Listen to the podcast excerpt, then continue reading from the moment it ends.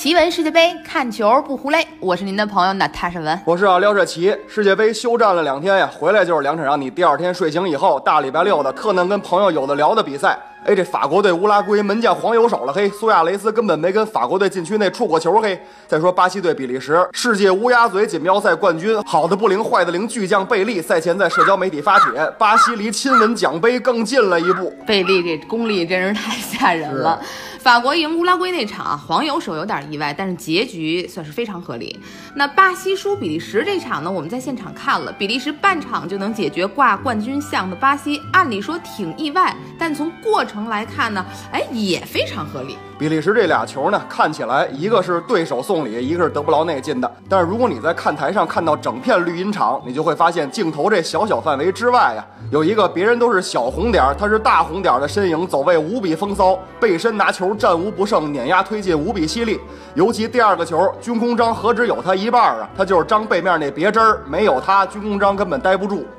这个比别人都大一号的红点，就是二百多斤的卢卡库。我估计听咱们节目，好多人都是从前一阵那篇网红文里知道卢卡库的。说他小时候家里多穷多穷，喝奶都得兑水，兑水的奶都长这么大个儿，也不知道是奶质量太好了，还是卢卡库他们家基因太好了。曾几何时啊，足球场上那高中锋就相当于电灯的灯泡、相机的镜头、手机的屏幕，反正就是要是少了它，那东西就不能叫那东西，根本就不能使。说到这儿啊，我压根儿就不记得当年中国足球要培养高中锋，甲 A 联赛规定头球进球算两分那档子事儿。我也根本就不知道当年中国足坛曾经出现过前锋面对空门不射，趴下用头顶这种倒霉场景。哎，结果十年前横空出世了一个巴萨王朝，那一个个小脚丫子灵的啊，那一个个小地面打的，那脑袋除了长得帅之外，在场上都是多余的。您说您要高中锋干什么使呢？然而呢，就当小学生联赛都在打传控的时候啊，这届世界杯，西班牙用单场一千多脚传球，哎，把自己传回家了。传控打法本法，伊涅斯塔也宣布从国家队退役，一个时代结束了。取而代之的就是昨天高兴的像个两百斤的孩子的卢卡库，是战斗民族专属工程锤九八，是英格兰新大腿凯恩，是哥伦比亚带刀中卫米纳，就连韩国都带来一个将近两米的金信玉打瑞典。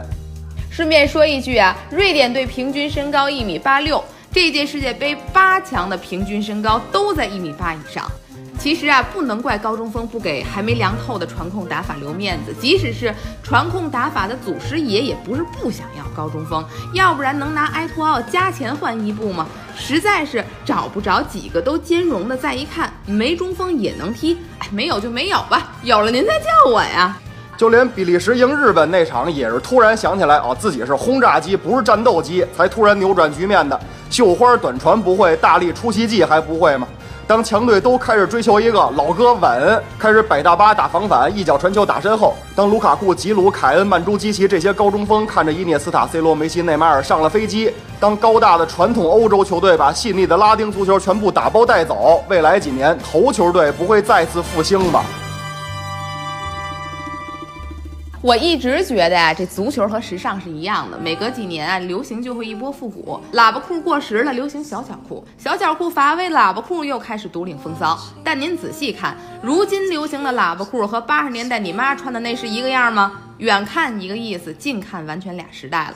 所谓高中锋也一样，过去您是大高个，您牛。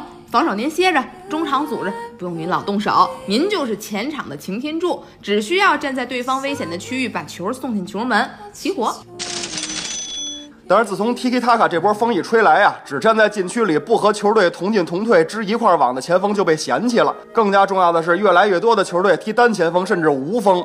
您还记得踢两个前锋一高一快的时代吗？您有且只有一个选项，就是又高又快，甚至还得干点脏活累活，成为一个角色球员。这两个特点啊，在昨天刚刚赢球的比利时身上都能找到。您说这不是巧了吗？这不是一米九三的卢卡库，昨儿单车过人加风骚跑位，证明自己强壮，同时我技术也很细腻呀。而一米九四含发型两米的费莱尼，可以在主教练被逼急了的时候，偶尔客串一下高中锋，但他更希望利用自己这身高这膀子力气踢防守型中场。想当年啊，西班牙队刚开始踢无锋并获得成功的时候，肥罗说了。足球总是会有时代的循环更替，西班牙干得不错啊，在没有九号的情况下能踢出美妙的足球。但是我想九号永远不会消失，而且会继续扮演关键角色。没想到真让他老人家说着了。